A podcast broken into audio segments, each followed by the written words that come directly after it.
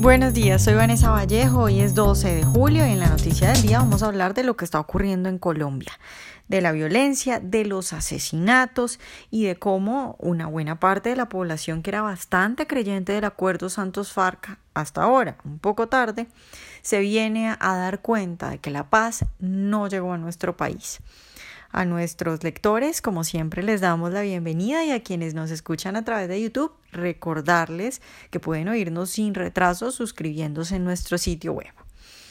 Una parte importante de la población que era fiel creyente, como decíamos, del acuerdo Santos FARC, se viene a dar cuenta apenas hasta ahora de que la paz no llegó al país. Yo creo que en este momento en Colombia son muy pocos los que le siguen teniendo fe al acuerdo Santos FARC. De hecho, eso se muestra en las encuestas en las que le preguntan a la gente si cree que funcionó el acuerdo Santos FARC.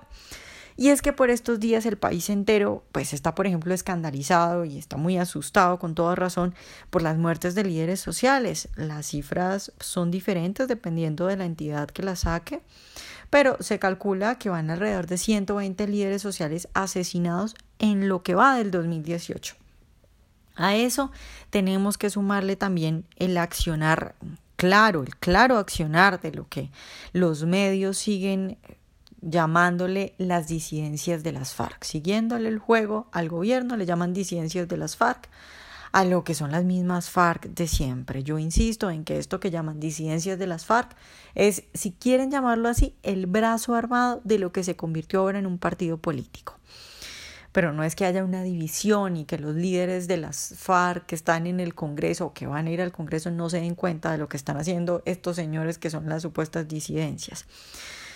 Y bueno, entonces por ejemplo tenemos a alias Guacho, que es el que maneja eh, la zona de Nariño, la zona fronteriza con Ecuador, que en los últimos meses ha matado a cinco ecuatorianos, no solamente tiene terrorizados a los colombianos, sino también a los ecuatorianos.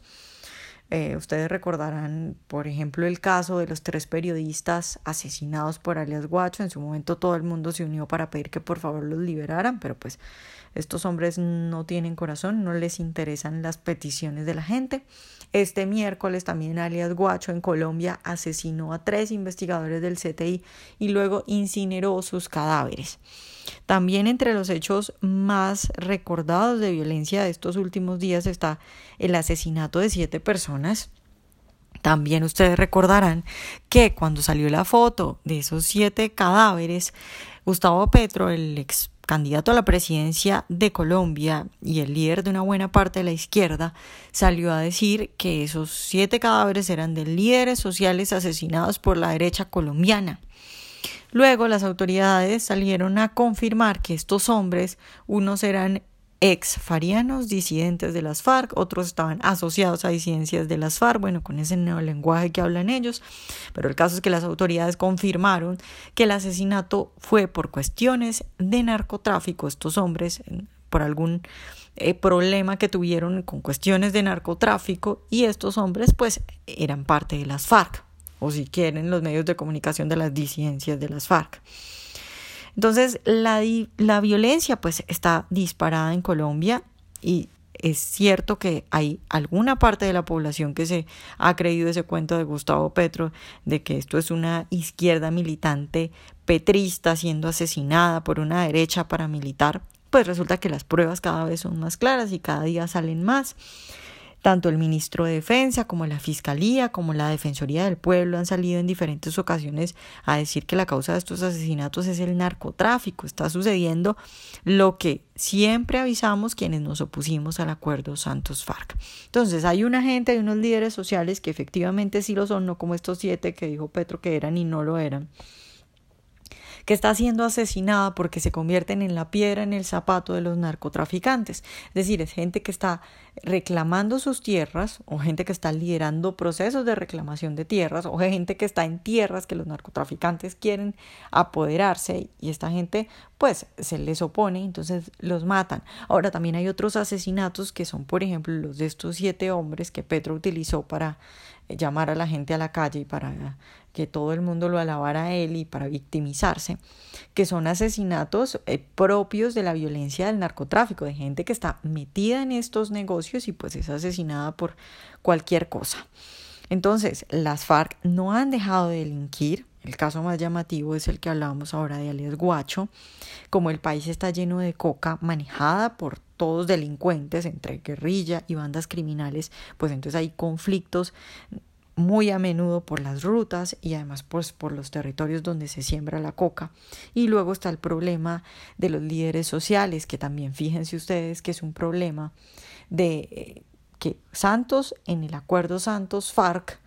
le prometió a algunas personas que les iba a devolver sus tierras y eso está bien, eso por supuesto hay que hacerlo. Sin embargo, parece que el ejército, no sé si por ineficiencia o por incapacidad física, parece que el ejército no es capaz de garantizarle a estas personas que se les devuelve la tierra, pero que no los van a matar, porque los llevan y les dicen sí, aquí están sus tierras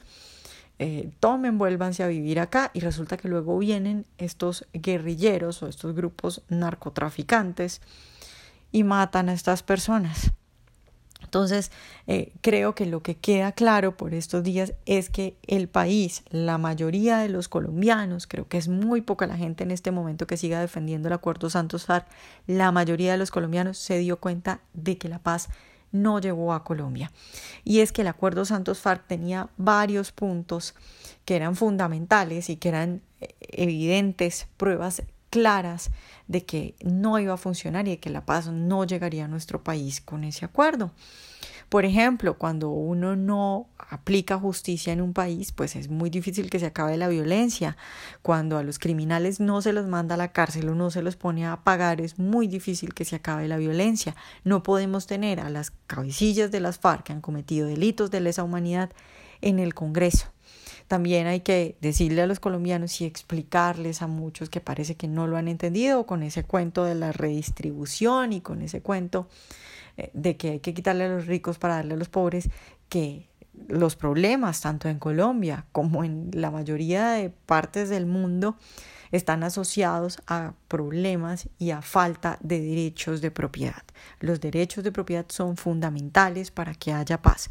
Y entonces necesitamos justicia y necesitamos derechos de propiedad. Creo que ese es el siguiente paso en el que nos tenemos que poner de acuerdo los colombianos y en el que tiene que avanzar el nuevo presidente de Colombia. Pero por ahora creo que es un avance. La gente se ha dado cuenta que el acuerdo Santos FARC no funcionó y que a Colombia no llegó la paz.